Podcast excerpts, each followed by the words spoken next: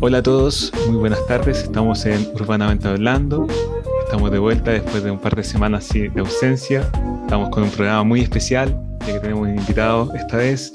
Eh, si bien este programa no es eh, una pirca de la facultad ni tampoco el cantábrico de, de la Alameda, es un programa que estamos haciendo con un amigo muy especial y que Víctor nos va a presentar. Hola a todos y a todas, después de un, largo tiempo, eh, estamos muy contentos de tener a Pablo Morán, amigo personal, colega arquitecto hoy día. Él es máster en investigación de, en estudios urbanos de la Universidad de Ámsterdam, eh, con especialidad ¿no es cierto? en ciencias sociales, geografía humana, y actualmente se desempeña como analista eh, de programa de la violencia rural en el Ministerio del Interior, en el Departamento de Acción Social. Así que bienvenido, Pablo. Muchas gracias a, los dos por la bienvenida, por la invitación. Eh, muy feliz de conversar todos estos temas de urbanismo y que todavía tengamos el espacio para hacerlo. Eso lo encuentro genial. Bueno, estamos, estamos eh, haciendo ciertas preguntas en el sentido de qué es lo que mm. nos puede permitir compararnos con otras ciudades. Y en este caso Ámsterdam, que es como el mainstream eh, de las buenas prácticas eh, que se publicita mucho. Entonces, pero antes para partir un poco, cuéntanos eh, cuánto tiempo más o menos estuviste allá, qué son lo, más recurrente que, o tu recuerdo y qué te tocado mucho ver allá en la universidad cuando estudiaste en, en la Universidad de Ámsterdam. Sí, perfecto. Eh, bueno, lo primero que debo hablar es el recuerdo recurrente de las calles y los canales. Verdaderamente esa es como la imagen eh, jovial que tengo de Ámsterdam, de moverme en bicicleta y también, curiosamente, del transporte público, porque cuando estaba cansado de andar en bicicleta también estaba esa opción. Y a nivel interurbano lo que encontraba genial era la conurbación gigante del Randstad, que es esta red de ciudades que se forman entre Ámsterdam, Utrecht, Rotterdam. Entonces, eso es lo que más tengo en la retina. Eh, respecto a Ámsterdam como ciudad modelo, eh, sí, yo entiendo que es una de estas ciudades que maneja un imaginario que domina la discusión en, el en urbanismo, sobre todo en las aulas académicas y también a nivel político, de decir, oye, queremos que nuestra ciudad se parezca más a Amsterdam, más a Estocolmo, más a Suecia, a otras ciudades, modelo, Dinamarca, etc. Pero ahí yo creo que la primera trampa que hay en compararse es eh, no entender que nos estamos comparando geográficamente. O sea, cuando uno dice, en verdad, qué genial sería si Santiago fuera Amsterdam, eh, tendría que reducir su tamaño a tres veces su extensión, eh, tendría que reducir también el nivel de recursos que hay, a pesar de que ya, claro, nos pueden ganar allá en recursos hídricos, considerando sobre todo la sequía ahora, pero también en la calidad del suelo. Construir en Ámsterdam es muy, muy complicado. Eh, de hecho, tú vas por las calles que están todas adoquinadas con unos ladrillos especiales y todo lo que hay abajo son metros y metros de arena. De hecho, una vez un colega me preguntó, ¿puedes averiguar por favor por qué construyen sobre arena? Eh, pensando que era así como un tratamiento especial del suelo. Y no, pero era arena porque arena es lo que hay, o sea, son terrenos ganados del mar, son las bases de fondo de los lagos, de los ríos, que urbanizan entonces geográficamente, si bien es muy lindo, es envidiable como paisaje, no diría que es muy envidiable en términos de la facilidad de, ejecución de proyectos urbanos y construcción de casas y de todo tipo de edificios. Entonces yo creo que esa es como la, primera falacia eh, de la comparativa, que no es geográfica. Y lo mismo con los países más al norte, es exactamente lo mismo. Eh, bueno, y de Ámsterdam también eh, está esta visión de ciudad muy abierta, ¿cierto? O sea, uno piensa en Ámsterdam y piensa el tiro en el carrete tecno, en los pitos, en los coffee shops, en la prostitución, en el barrio rojo. eh, ahí yo les puedo comentar, les puedo adelantar que esa imagen en verdad va en retroceso.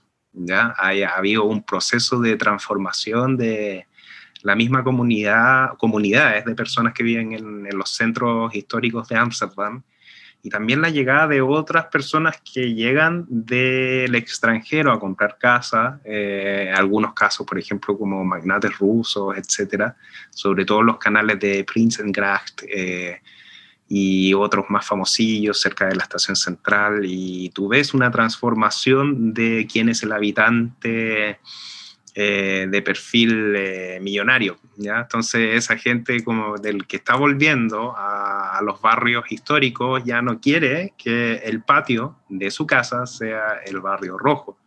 Y de hecho han habido muchos procesos eh, y discusiones en, el, en, la municipalidad de Ámsterdam respecto a cómo va a ser este nuevo espacio, porque no se puede llegar y reemplazar, pero sí se reemplaza de su lugar en la ciudad. Eh, los coffee shop también, bueno, esto es un tema muy recurrente en muchos podcasts, ¿ya? Eh, los coffee shop también van en retirada hace mucho tiempo, además que eh, a nivel de consumo de drogas, en verdad lo que se está consumiendo allá son más drogas sintéticas. Y, y de hecho, de hecho, muy particularmente, si ustedes ven las noticias de Ámsterdam últimamente, lo que han habido, así como noticias de prensa así rojas, es eh, en las calles. Entonces uno dice, ¿cómo es que esta ciudad maravillosa que nos plantearon eh, en lo político, los profesores, está teniendo este tipo de problemas? O sea, de verdad hay un problema de narcotráfico muy extendido que ya la fórmula que existía antes no aplica. Eh, existe un problema de visualización de la prostitución que antes tenía un formato muy libre, que estaba muy normado en términos de pagar tus impuestos, etcétera, pero hoy va en retirada de la ciudad. Y asimismo también ocurre a nivel de planificación urbana, por ejemplo, en el tema del transporte. Yo mi tesis la enfoqué allá en la dimensión de exclusión social en el transporte.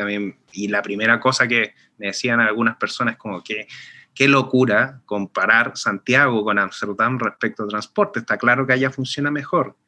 Y ahí es nuevamente donde entra la reflexión sobre la falacia geográfica. Es como, tranquilo, eh, estamos hablando de dos territorios que en su extensión, en, su clima, eh, en, en, su conformación social, son distintos. ¿ya? Y si bien Ámsterdam puede estar mucho mejor que Santiago en muchos aspectos sociales, de, apoyo económico, etcétera, no necesariamente es un lugar donde no exista exclusión social.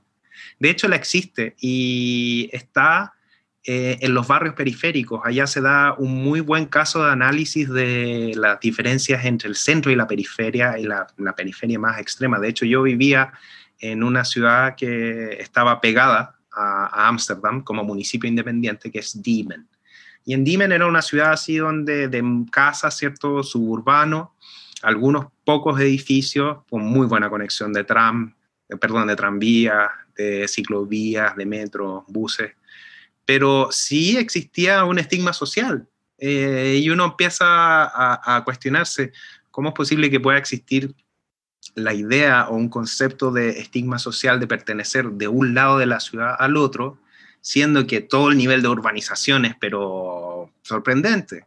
Bueno, está, está. Entonces ahí es donde nosotros como arquitectos yo creo que nos quedamos cortos y es lo que también me... Eh, también es ese proceso reflexivo en el que me obligué también de salir de, de nuestro mismo nicho de arquitectura de decir, no se puede solucionar la ciudad en cuanto a infraestructura solamente, hay toda una dimensión social que necesita ser revisada. Entonces, de Ámsterdam empecé a conocer muchas de las caricaturas que estaban allá. Obviamente me pegué mis vueltas a mis coffee shops, estuve en los bares, estuve también paseando por ahí los barrios rojos, ver lo que era, etcétera. Pero no es el centro de Ámsterdam. O sea, si bien está en un lugar céntrico, no, no, no tiene nada que ver con el centro de Ámsterdam. El centro de Ámsterdam yo creo que se da en los lugares que son parques, ¿ya? El fondo del parque. El Fondel Park es una especie así como de, como en Nueva York existe el Central Park, en Ámsterdam está el Fondel Park, ¿ya? Es como, en proporción al tamaño de la ciudad, es como muy parecido, ¿ya? Es también muy parecido en proporción a lo que es el tamaño de la ciudad, el Parque O'Higgins, ¿ya? O el Parque de la Reina.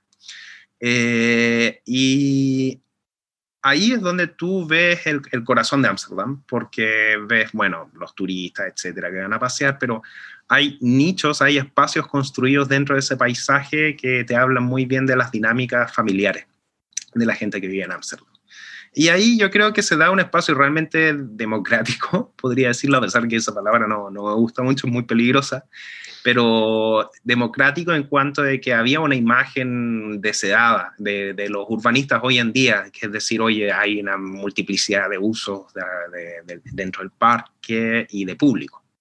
Eh, eso yo lo vi como algo muy interesante. O sea, tal vez si nosotros tuviéramos que enfocar estudios urbanos, buena, buena parte se podría enfocar en las dinámicas de los parques. O sea, si algo yo recuerdo con mucho cariño es estar en un parque. Yo, de hecho, una vez, bueno, ya tenía un grupo de amigos griegos que me invitaron a la Pascua griega y tenían en el Rembrandt Park, otro parque grandote que estaba allá, más cercano a la periferia, eh, tenían con la municipalidad acordado el uso de un espacio para celebrar las fiestas de Pascua griega y tenían una cosa así fenomenal, toda la comunidad griega ahí eh, con unas comidas así al despiedo, ¿cierto? Habían unos chanchos girando, eh, giros, habían comida turca.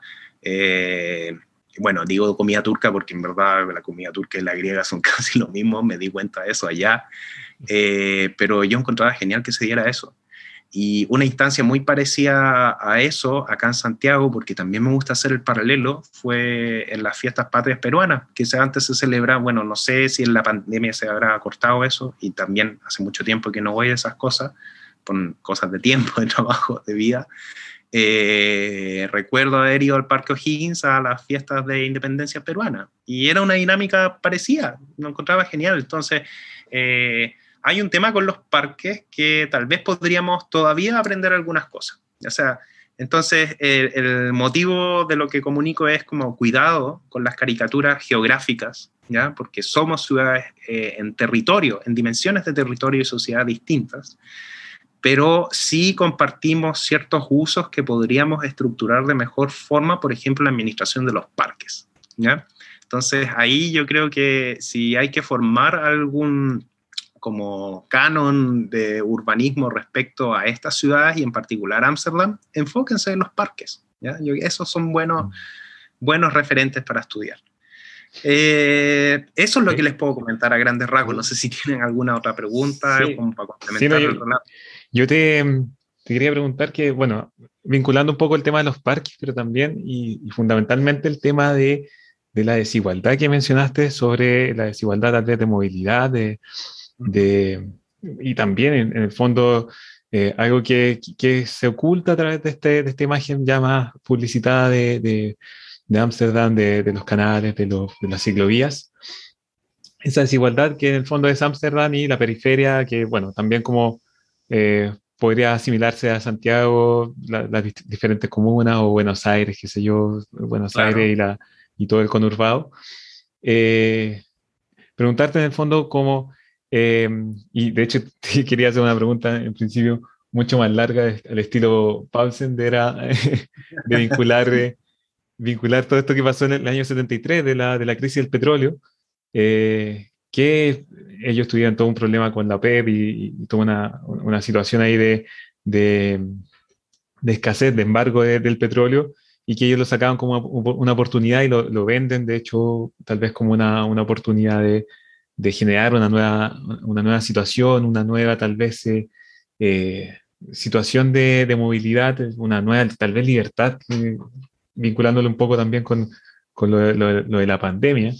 Y mi pregunta iba a ser precisamente si esa nueva libertad se expande, en, hasta dónde llega esa nueva libertad, si, si son los, los, canales y las ciclovías, si alcanza un radio mayor, si en, en esta ciudad periférica que tú nos mencionabas hay algún tipo de, de, esa, por así decir, eh, eh, nueva libertad que, que, le llamaría yo, que en el fondo es la posibilidad de movilizarse, eh, a través de, la bicicleta, tener como todo un poco más cercano, un, nuevo ritmo también.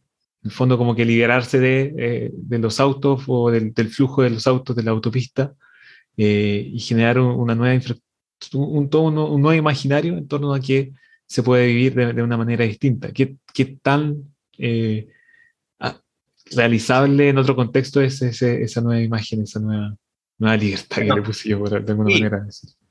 Claro, claro, mira, eh, no es por hacer la discusión más oscura, pero también hay paradojas en eso, porque nuevamente Ámsterdam, a ver, hay que entender que en, el transporte también existen escalas, también existen escalas de movilidad y accesibilidad.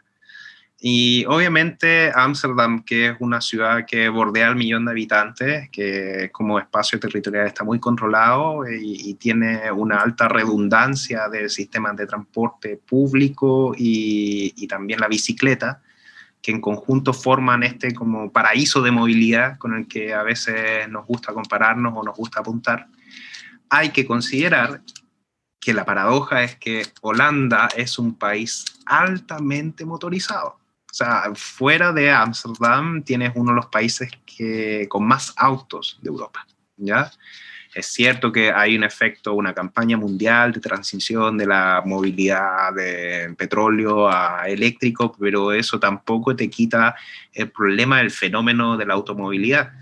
Yo en particular eh, no soy anti-auto, de hecho incluso podría decir que soy pro-auto porque cubre ciertos rangos de movilidad que no están resueltos dentro de ciudades mal diseñadas.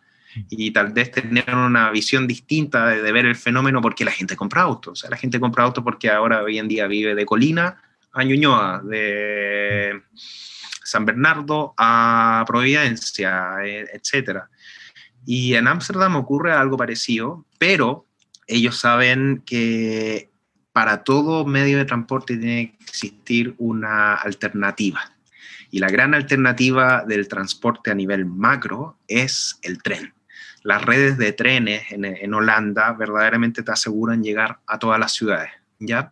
Pero obviamente tú para ajustarte al tren tienes que ajustarte a un horario, vas a trabajar, por ejemplo, de Utrecht a Rotterdam y tienes tú un esquema de vida cotidiana de trabajo o, de ocio que depende de eso. ¿ya? Entonces, te, mm, pragmatizas tu vida en función de una rutina de transporte que es el transporte público de trenes. ¿ya?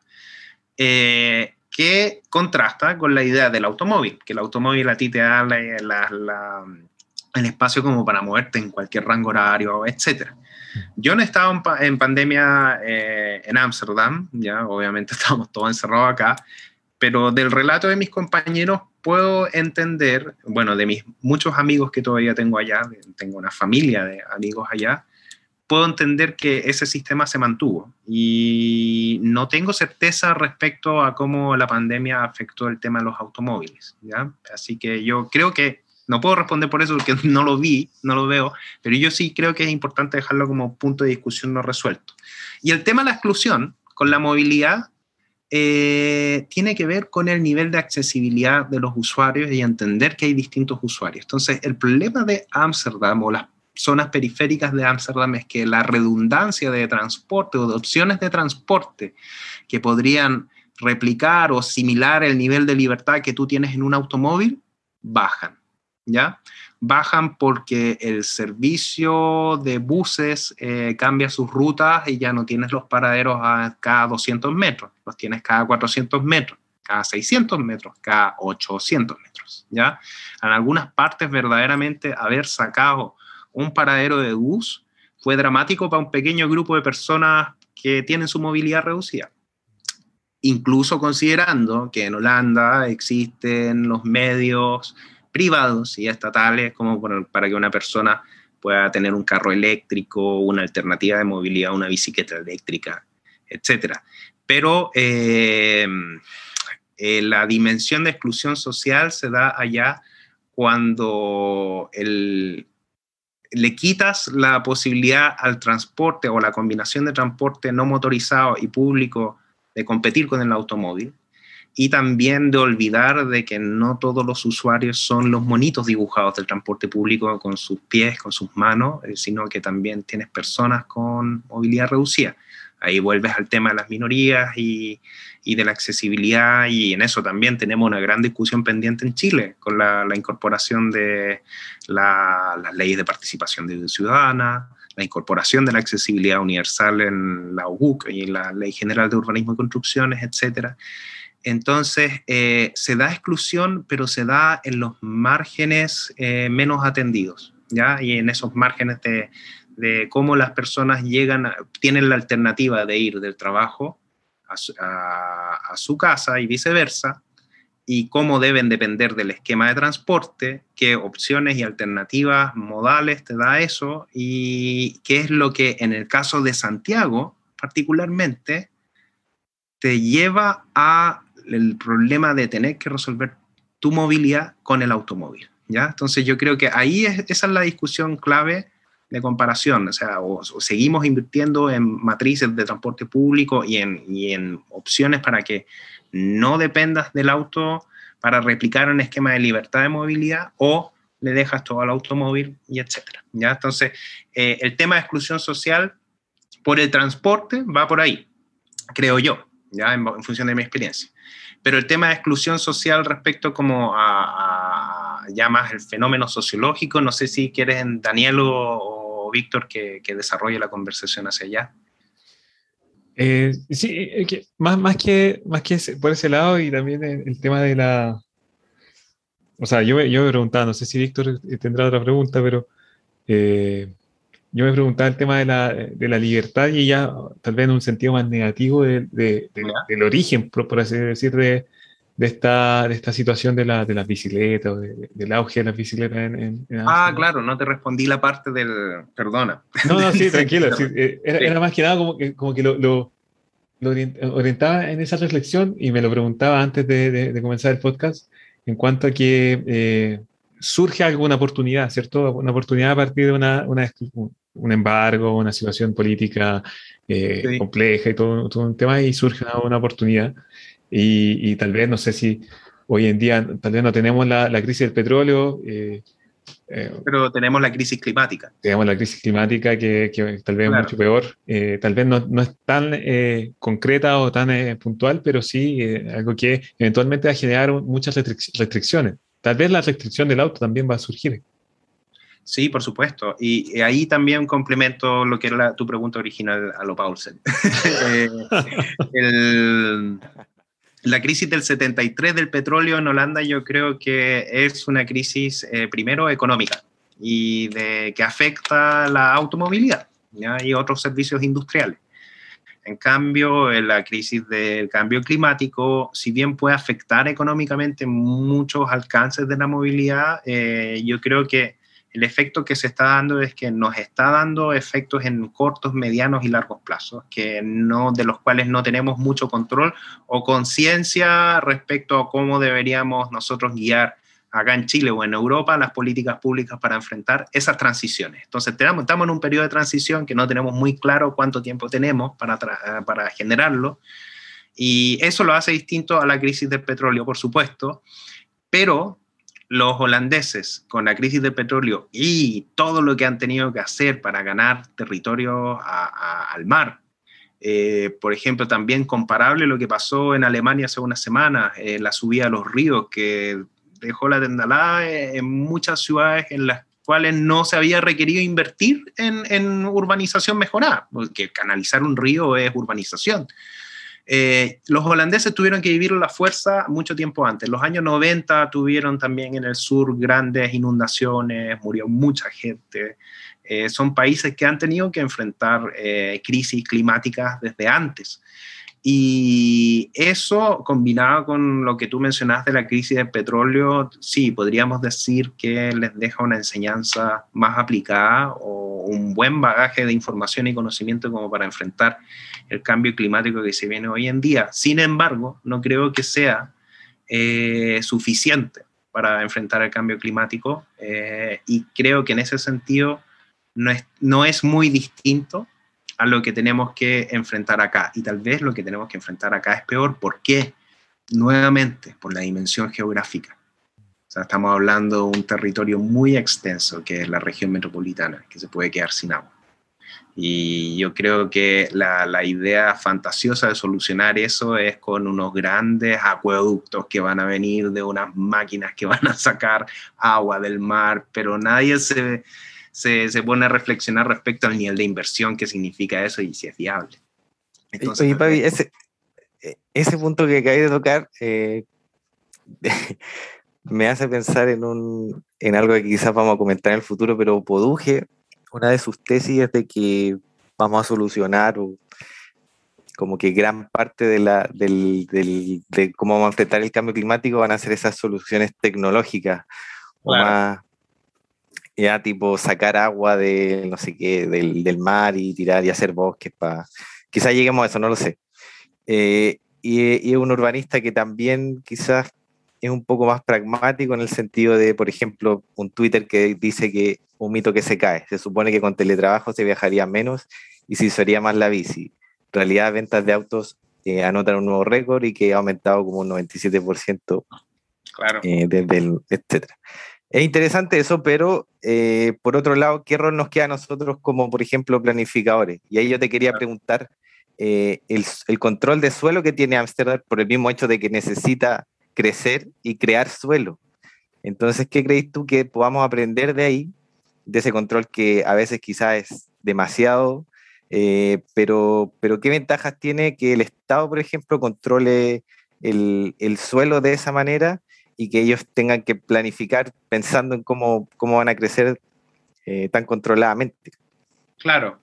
Bueno, eh, cuando yo llegué a Ámsterdam, estaba recientemente, estamos hablando ya del año 2014, ya hace tiempo ya, tampoco es como que estuve ayer ahí, pero cuando yo llegué, eh, uno de los primeros lugares que visité fue Eichberg, o algo pues, eh, que es una isla artificial eh, en el río Eich y que estaba hecha de arena.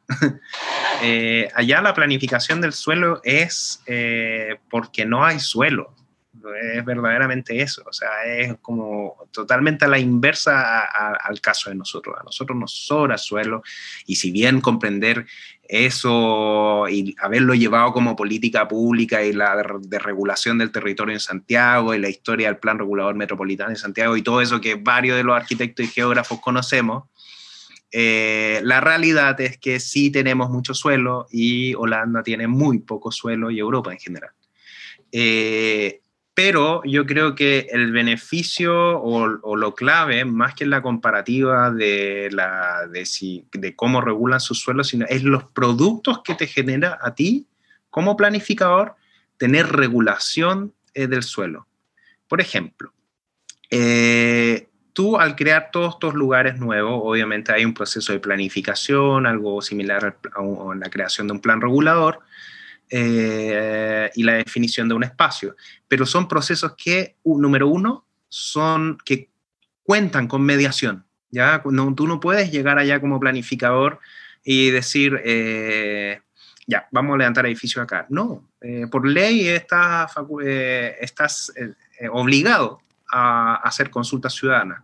Y no solamente una mera consulta ciudadana, así como le gusta el plan regulador o no, que es con lo que pasó en Peñalolén hace muchos años, y finalmente eso no resultó porque no hubo mediación en, ningún minuto, no, no, hubo inducción, no hubo eh, juntar a las personas, etc. Claro, uno puede decir, allá son menos, son más fáciles de juntar, pero no necesariamente eso te margina a un resultado, de que ser pocos o muchos. Pero volviendo al tema, eh, los productos, ¿qué productos te genera tener una mejor planificación? Más datos, así de simple datos territoriales, datos de, eh, por ejemplo, del nivel de conectividad del transporte público, que ya se los mencioné, y también otros datos más misceláneos que también son útiles en la planificación de una buena vida urbana. Entonces, el producto clave son los datos.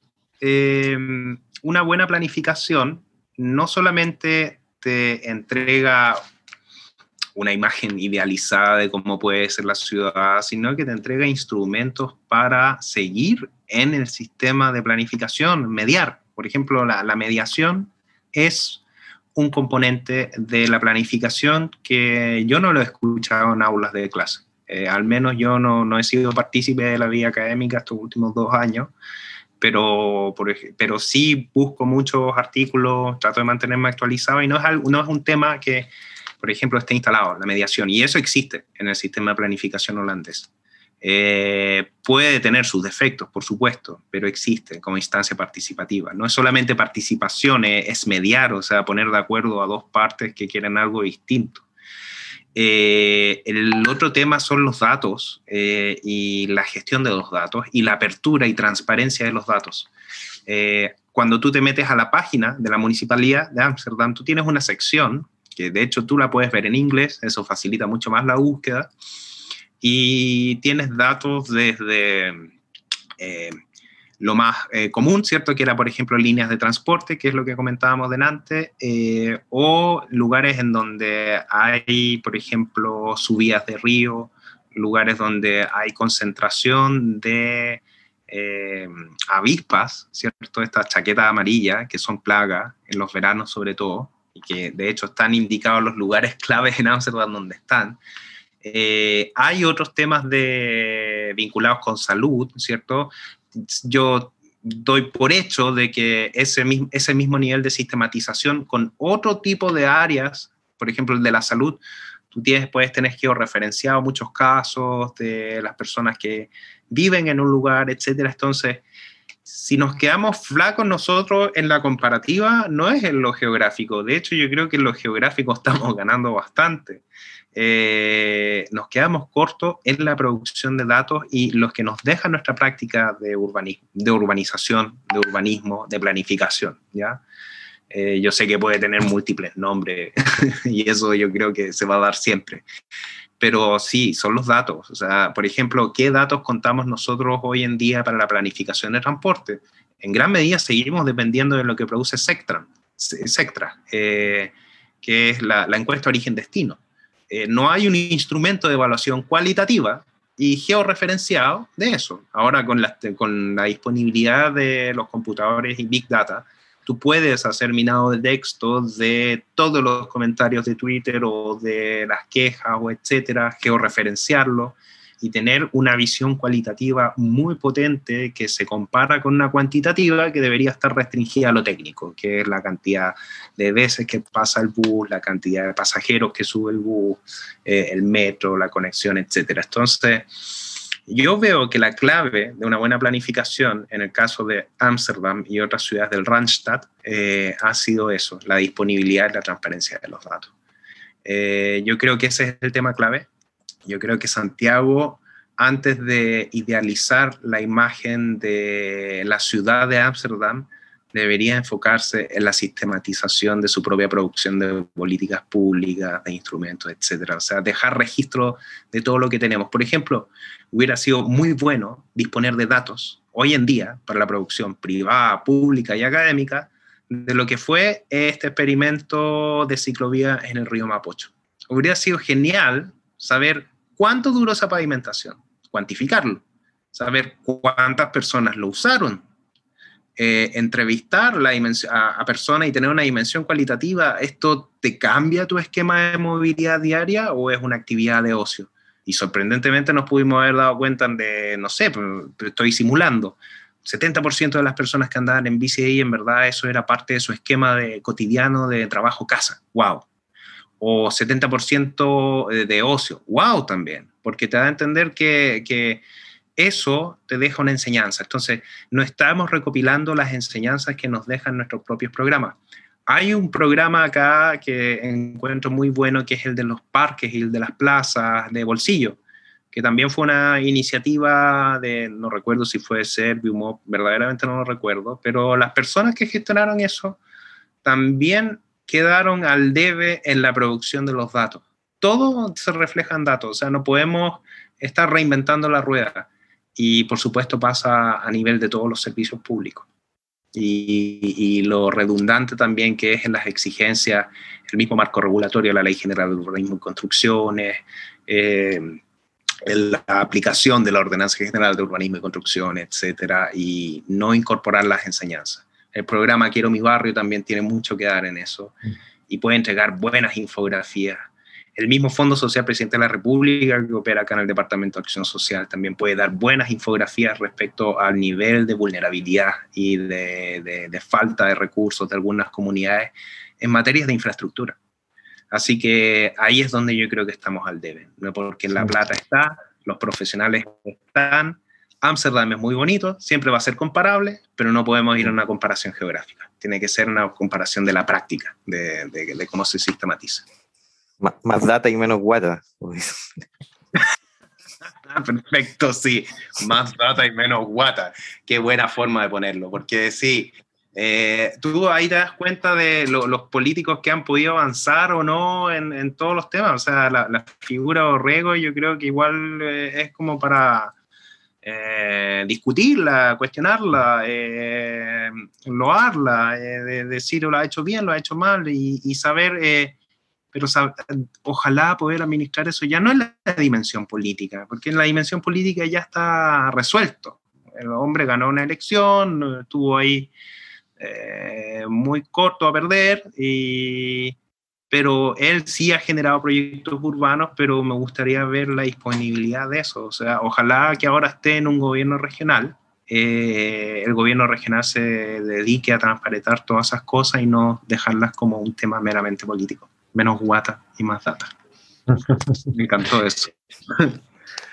Buenísimo, yo creo que con eso vamos cerrando. Yo, la verdad que eh, en cuanto al, o sea, me quedo un, poco con dos temas. El, último tema, el, el tema sobre del, de, de, los datos y de empezar a, a levantar la información y, y, bueno, también que esa, esa, información sea un insumo importante para, para, la mediación de los proyectos, para la mediación también de eh, de, diferentes partes, diferentes intereses, muy importante. Y el, otro tema, el, eh, de cómo convertir ¿cierto? una restricción en una oportunidad eh, restricciones muy grandes y cómo vamos a enfrentar, yo lo vinculaba con el tema de la pandemia, porque enfrentamos una serie de restricciones en un, muy corto periodo de tiempo, eh, restricciones de salir, el mismo, mismo de toque que queda, que tal vez hace dos años era impensable, y, y bueno, proyectar en el fondo ese, ese, tipo de situaciones a futuro que tal vez van a ser más eh, recurrentes con la crisis climática. Eh, en el fondo, eh, ir visualizando un poco ese, ese nuevo para, eh, panorama que se, que, se, que se avisora y que, que, en el fondo va a depender mucho de lo que tú hablas de eh, el tema de la mediación, también el, el, tema de los datos va a ser muy importante. No sé si, Víctor.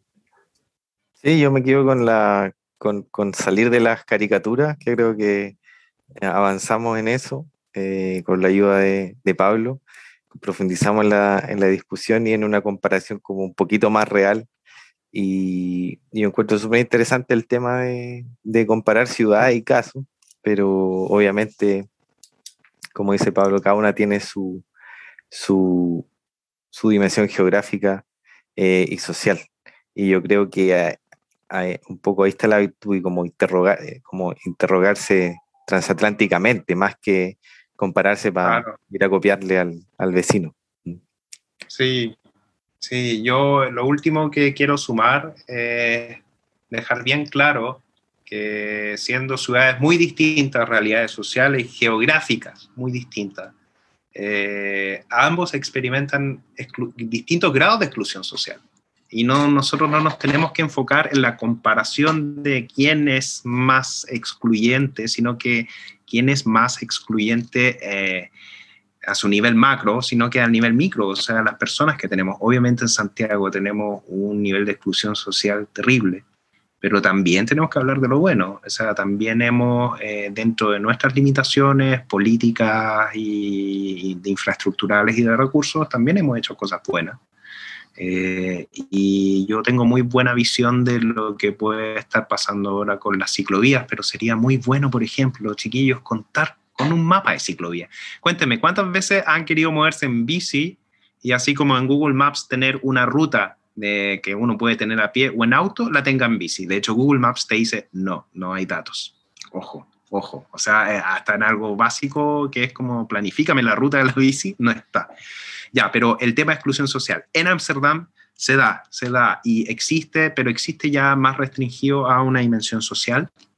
Eh, hay, hay, por supuesto, viejos fantasmas del primer mundo que todavía están ahí, el racismo, eh, la discriminación étnica, el clasismo, eh, y eso también nosotros lo estamos aprendiendo a ver acá, con, con todo lo que ha pasado, proceso constituyente, etc. No, no voy a entrar ahí, pero ambos lugares tienen procesos de exclusión social y eso no tiene que quedar ninguna duda. Y no son comparables. Cada, uno por su parte. cada uno por su parte. Cada caso, cada loco con lo suyo, hay que ver por qué hay que superar la exclusión social en función de tu propio contexto, no de otros. Buenísimo. Cerramos ahí. Oye, cerramos y agradecerte tu tiempo. También eh, entendemos que tienes que, volver a la, casa y ya es medio tarde. verdad. Ahora creo que ya son las 12. Así que, ah, pero, el transporte me va a cerrar, así que voy a sí. Sí, sí. Hay una discordancia acá entre el transporte y la hora del. en toda la pandemia ha sido así, ojo. entre el transporte público, porque los que tienen autos es lo mismo. Bueno, por algo se dispararon los valores de los autos, o sea, la demanda. Eso, es verdad. Otra forma de demanda inducida. Yo conocía solo la construcción de infraestructura. ya. ya. ya, chiquillo. Bye Bueno, muchas gracias, colega, por el tiempo, el espacio. Ha sido genial compartir un poco más con ustedes, saber que están bien. Pues gracias. Y que estén bien todos los que nos escuchan y síganos en, en las redes sociales y Twitter. Excelente. Chao, chao. Chao, chao. Sí, muy bien. Gracias.